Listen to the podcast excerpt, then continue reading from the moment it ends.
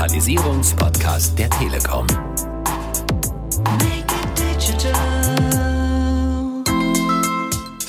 Der wichtigste Punkt ist, dass man versteht, dass die Digitalisierung kein Linear, sondern eine exponentielle Entwicklung hat. Es geht immer steiler. Je länger wir warten, desto steiler wird es. Und je länger wir brauchen, um neue Technologien einzuführen, desto schwieriger wird es, hier einen Standard zu setzen. Und mit diesem Appell herzlich willkommen bei Digitalisierung einfach machen, liebe Zuhörer, dem Digitalisierungspodcast der Deutschen Telekom. Mein Name ist Alexander Wunschel und wir sind schon fast am Ende der vierten Staffel mit dem Schwerpunkt Digital Change. Welches Mindset man für einen erfolgreichen Wandel und eine erfolgreiche Digitalisierung im eigenen Unternehmen braucht, das haben wir in der letzten Episode im Gespräch zwischen Philipp Schindera und Elke Frank gehört. Heute kümmern wir uns mal um die weiteren Rahmenbedingungen wie Daten, Plattformen, Infrastruktur, aber auch Köpfe. Wir schauen zurück auf die Digitalisierungskonferenz Digital 18 letzten November in Köln. Denn hier sprach Achim Berg, Achim Berg ist Präsident des Branchenverbandes Bitkom, der 2600 Unternehmen, darunter auch 1000 Mittelständler und über 500 Startups vertritt.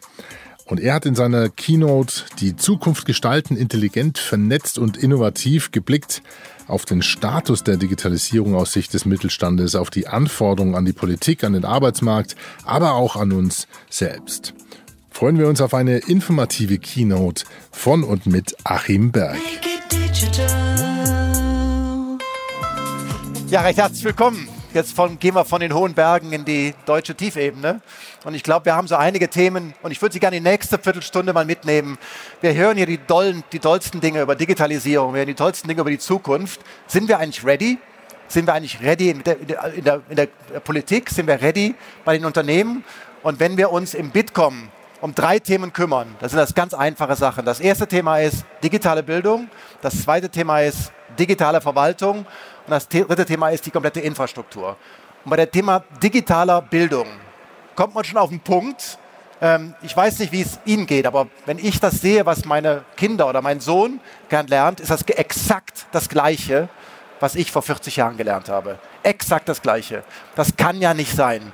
Und wenn man dann auch noch verstehen muss, ähm, dass die Bundesregierung vor zwei Jahren entschieden hat, 5 Milliarden Euro in die, in die Entwicklung, digitale in der Schulen zu stecken und wir seit zwei Jahren mit den Ländern streiten, wie denn dieses Geld einfach vergeben werden soll, dann sieht man da, dass wir echt ein Problem haben und wir ganz, ganz heftig mit unserer Zukunft spielen. Das ist ein Thema, das sollten wir uns, Dankeschön. Ich glaube, das kann man nicht oft genug und nicht deutlich genug sagen. Das zweite Thema ist digitale Verwaltung. Und da auch eine aktuelle Umfrage von Bitkom, jeder von Ihnen braucht bei jedem Vorgang auf dem Amt circa zwei Stunden pro Vorgang. Das heißt, wir haben pro Vorgang zwei Stunden auf dem Amt. Es gibt Estland oder Dänemark, wo man genau sehen kann, wo man über mit dem digitalen Personalausweis äh, viele Vorgänge einfach digitalisieren kann. Und uns gelingt es nicht. Und das tut wirklich weh. Aber das ist das zweite Thema, über das wir heute nicht reden, weil wir reden heute eher über das Thema Infrastruktur. Doch bevor ich das tue, würde ich Ihnen gerne mal eine, einige Zahlen zeigen. Wie sieht eigentlich Digitalisierung oder wie sehen die Unternehmen die Digitalisierung in Deutschland? Und wenn wir das sehen, dann ist es so, dass wir ein Riesenproblem mit IT-Fachkräften haben. Klar, ich habe gerade über Bildung gesprochen, sollte keinen wundern. Wir haben da ein echtes Thema. Aber was noch viel verwunderlicher ist, ist, dass nur 23 Prozent der Unternehmen, der Mittelständler, repräsentativ aktiv in Digitalthemen investieren. Das wundert einen sehr. Wenn man aber etwas tiefer reingeht und sagt dann, was machen denn die restlichen 75 Prozent? Was tun die denn eigentlich genau? Und diese 75 Prozent, davon sagen, ich glaube 233 Prozent, die Folie sagt es genau, 32 Prozent sagen, wir haben keine Zeit für die Digitalisierung. Das ist so unglaublich, als wenn Sie bei einem Autorennen sagen, ich habe keine Zeit zu tanken, ich muss Rennen fahren. Das wird eine Zeit lang gut gehen, aber es geht nicht immer gut. Das heißt, wir haben über 30 Unternehmen, die haben keine Zeit. Und der Grund dafür ist auch teilweise nachvollziehbar, weil die Auftragsbücher so voll sind, dass man sich über die Zukunft kümmern kann. Und das sind Themen, ähm, die man einfach mal auch hier zeigen muss. Äh, die finanziellen Mittel bei 21 Prozent sind für mich nicht erklärlich, aber die nehmen wir auch hin. Wir müssen höllisch aufpassen, dass wir hier die Zukunft nicht verschlafen. Und da gucke ich nicht nur in die Politik, da gucke ich auch auf die Unternehmen. Und das in diesem Kreis. Aber gehen wir mal in die Punkte, was heißt das für die Unternehmen in Deutschland und was heißt das für die Politik in Deutschland? Und da sind es eigentlich vier Themen, über die ich mit Ihnen reden möchte. Das eine ist das Thema Daten, das zweite ist das Thema Plattformen, das dritte ist das Thema Infrastruktur und last but not least Köpfe. Und fangen wir mal mit Daten an. Wir hören den ganzen Tag Clouds, amerikanische Clouds. Tim Höttges hat morgen lange darüber gesprochen. Wir hören viel über Daten. Aber wir wissen alle, dass eine künstliche Intelligenz ohne Daten ist wie ein Schwimmbad ohne Wasser. Es macht einfach keinen Sinn. Und was wir uns in den letzten Jahren und auch Monaten schwer getan haben, das wirklich zu verstehen. Also ich nenne ein konkretes Beispiel, die Datenschutzgrundverordnung, wo ich persönlich auch einige Mal in Brüssel war und versucht habe, da Vernunft reinzubringen. Weil es ist eigentlich eine gute Sache, dass wir eine Datenschutzgrundverordnung haben, wo klar geklärt ist, was ich mit Daten darf und was ich mit Daten nicht darf. Wenn es aber so weit führt, dass ich mir noch nicht mal traue, eine Visitenkarte anzunehmen, ohne eine Unterschrift zu leisten, oder wenn ich bei jedem Arztbesuch oder wo auch immer äh, erstmal ein großes Formular ausfüllen muss, was dann auch noch irgendwo gespeichert werden muss, dann sind wir da auf dem Holzweg. Und das Schöne daran ist, das freut mich sehr, dass die Politiker das gerade auch spüren in ihren Büros, weil die müssen nämlich auch permanent ausfüllen. Das ist so das, was mir dann irgendwo noch Spaß macht.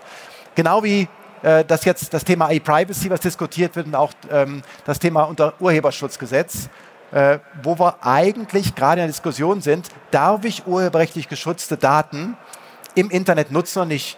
Woher soll ein Algorithmus das wissen? Er kann es einfach nicht wissen und da tun wir uns keinen Gefallen mit.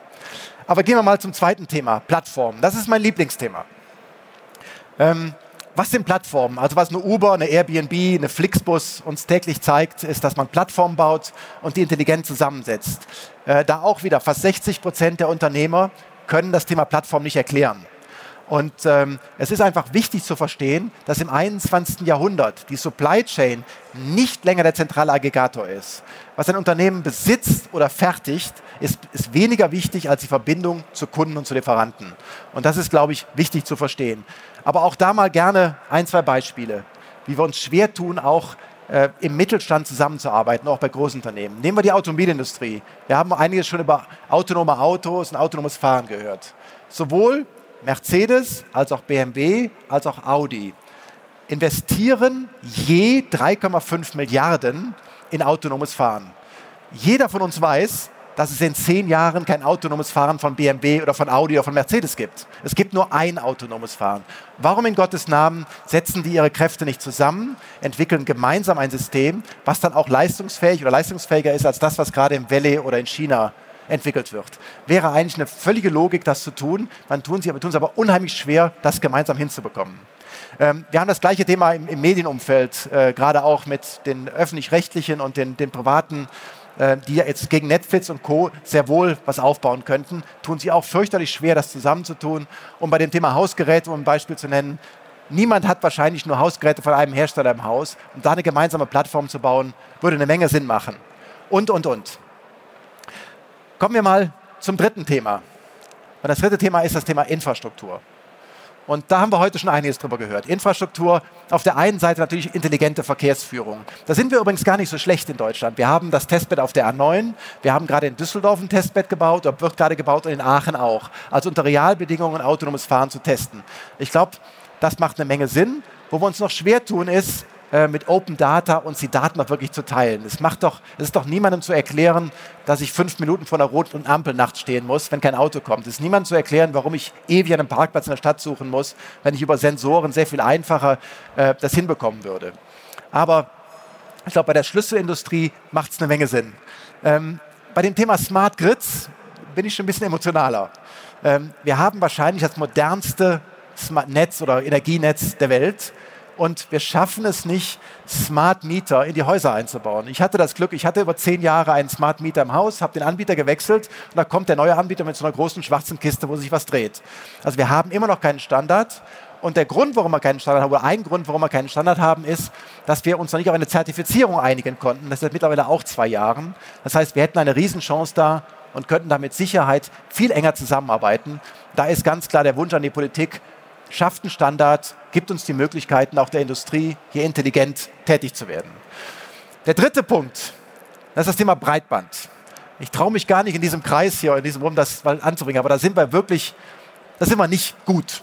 Das ist nicht zufriedenstellend, äh, das Thema Breitband in Deutschland. Und da kann ich auch verstehen, dass da viel Diskussionen gibt. Was ich aber nicht verstehen kann, Und das ist das, was gerade passiert. Jeder schreit nach 5G auf jedem Acker, 5G an jeder Straße. Überall müssen, äh, in jedem Industriegebiet. Aber ohne sich Gedanken zu machen, dass die jetzt verfügbare Technologie das gar nicht in der Lage ist zu machen. Man kann ja nicht Hunderttausende von Funkstationen aufbauen. Ähm, da braucht man andere Technologien für. Und dieses Wünsch dir was, was wir im Moment in der Politik und auch in der Öffentlichkeit haben, halte ich für deutlich kontraproduktiv. Ich glaube, es wäre wesentlich besser, wenn wir uns hier mal äh, zusammensetzen würde, was ja gerade auch Gott sei Dank passiert, und mal überlegt, wie wir eigentlich das größte Infrastrukturprojekt der letzten 50 Jahre, wie wir das sauber über die Bühne bringen. Wir reden hier über Investitionen von bis zu 100 Milliarden Euro. Also eine Menge Holz. Und das müsste, glaube ich, auch mal äh, etwas anders angegangen sein. Was ich mir da wünsche oder was wir uns da wünschen, ist erstmal für die Unternehmen, die investieren, ganz klar Planungssicherheit schaffen. Und zwar nicht über vier Jahre, sondern über 15 Jahre. Wie, soll das, wie sehen die Ausschreibungen aus, wie die Netze aus? Wirklich, dass man auch die Investitionen zurückverdienen kann. Das ist der typische Zeitraum. Das zweite Thema ist, wie schaffe ich Innovationsanreize? Und eins schaffe ich mit Sicherheit nicht. Ich schaffe keine Innovationsanreize, wenn ich im Vorfeld schon diskutiere, wer alles aufs Netz darf, also Stichwort Dienstanbieterverpflichtung oder National Roaming. Ich muss erstmal dafür sorgen, dass ein Netz gebaut wird und dann kann ich mir Gedanken machen, wie und wo ich den Wettbewerb weiter fördere. Der dritte Punkt ist, und die Frage ist auch gerechtfertigt, nach über 20 Jahren der Regulierung oder der, der Deregulierung, ist wirklich so viel Regulierung noch gewünscht oder ge brauchen wir noch so viel Regulierung oder ist es nicht deutlich einfacher, wenn man die freie Märkte laufen lässt und auch die verschiedenen Anbieter sich sehr viel einfacher zusammenschalten lassen können, würde? Und die Nummer vier, das geht mehr auf die Kommune und Städte man sollte den Netzaufbau, gerade den, den Netzaufbau der, der Glasfasertechnik, deutlich vereinfachen. Ich habe viele Diskussionen, wo ich beiwohne, wo die Bürgermeister sagen, ja, ich würde ja gerne, aber ihr dürft die Straße nicht einfach nur aufreißen, ihr müsst das fachmännisch machen, ihr müsst das verschließen. Das macht die Sache unglaublich teuer und es gibt Technologien wie Nanotrenching oder Microtrenching, die sehr viel besser geeignet sind. Das vielleicht nur zu diesem Thema, aber ich weiß, dass ich hier bei vielen Leuten offene Türen einraufe. Von daher lasse ich das mal so bestehen. Der letzte Punkt, der mir noch am Herzen liegt, ist das Thema Künstliche Intelligenz und Köpfe. Wir haben, wie gerade gesagt, 55.000 offene Stellen in der IT-Branche. Ich stehe jedes Jahr irgendwo bei einer Pressekonferenz und verkünde neue Horrorzahlen, immer größere Zahlen. Dies Jahr auch schon wieder mehr. Wir werden nächstes Jahr deutlich mehr als 60.000 offene Stellen haben. Wir bekommen die Kräfte nicht. Und das macht die Sache schwierig. Und da ist auch jetzt nochmal die Bundesregierung gefordert. Weil gerade beim Thema künstliche Intelligenz brauchen wir mehr Lehrstühle. Die von Bitkom haben gesagt, wir brauchen mindestens 40 Lehrstühle an zehn Universitäten, um wirklich die Aus, unsere Kräfte auszubilden, unser, unseren Nachwuchs auszubilden, um genau das zu erreichen. Weil das Letzte, was uns was, was wir brauchen, ist, dass wir einen Mangel an Know-how im, im eigenen Lande haben, einen Mangel an Start-ups, einen Mangel an Unternehmen. Und es gibt eine ganze Reihe gute Beispiele, gerade von den Universitäten. Und ich habe hier ein Beispiel, was ich immer gerne nehme ist die TU München, die mit Unternehmertum, einem Mobility Hub, ein sehr, starken, sehr starkes Ökosystem gebaut hat, wo im Prinzip über Spin-offs Unternehmen sich einfach etablieren können. Und es gibt gute Beispiele, ich hatte Flixbus genannt, Celonis und andere, die alle aus, diesem, aus dieser Infrastruktur kommen, was sehr gut funktioniert. Das lässt sich einfach duplizieren. Ich glaube, da ist es auch nicht schwierig, Gelder zu bekommen an den Themen.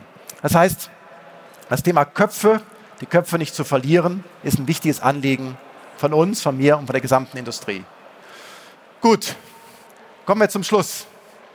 Ähm, der Bitkom ist fast 20 Jahre alt. Wir waren mal ein Branchenverband, sind jetzt ein Digitalverband, heißt an vielen Themen, weil das Thema Digitalisierung in aller Munde ist.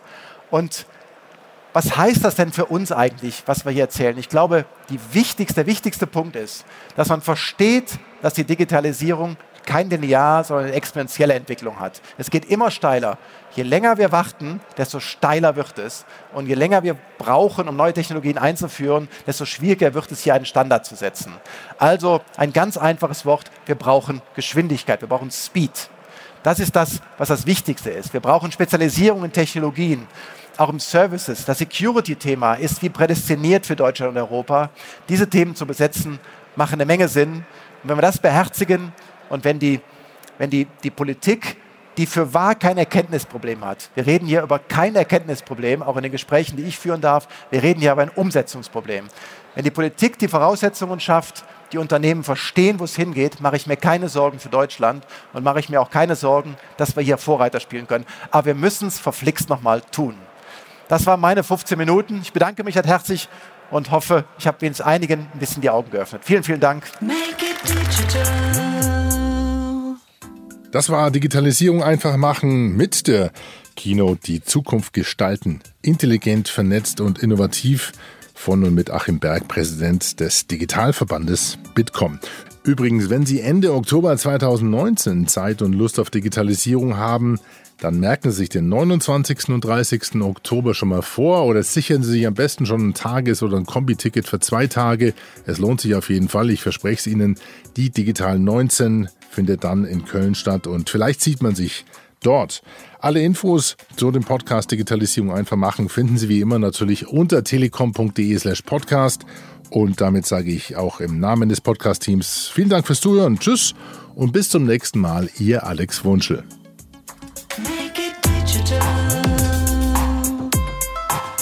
Digitalisierung.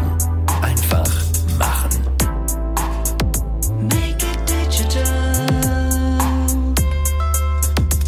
Der Digitalisierungspodcast der Telekom.